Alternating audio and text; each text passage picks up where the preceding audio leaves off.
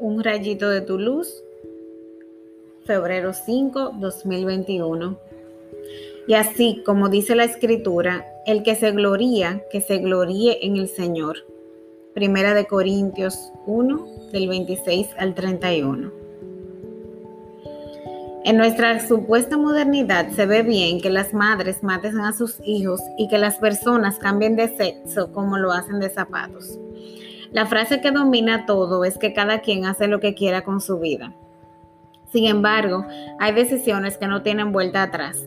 Eliminar la vida de alguien por la razón que sea o someterse a procesos quirúrgicos por razones psicológicas pueden al final resultar peligrosas para la salud mental de esas personas. Vale la pena preguntarse hasta dónde realmente puede una persona hacerse daño a sí misma y a otra persona sin consecuencias aparentes. ¿Realmente está bien permitir algo así?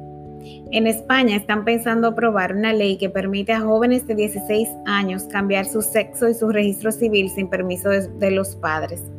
Los que no hemos entrado en esa moda de ideología somos catalogados como intransigentes y quizás haya quienes sean extremos.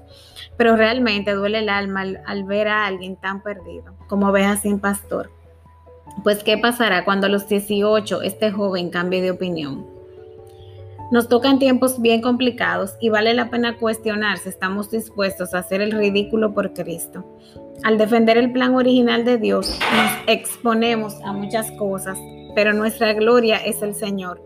Que Dios tenga misericordia de todos los ricos y poderosos que utilizan sus recursos para financiar la cultura de la muerte. Oremos.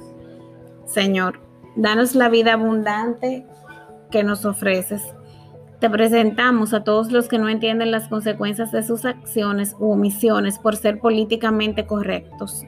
Danos la valentía de defender tus preceptos con altura y con amor, pero con firmeza, siendo tú quien ponga las palabras que necesitan nuestros corazones para que ardan de deseos de conocer la verdad que los hará libres.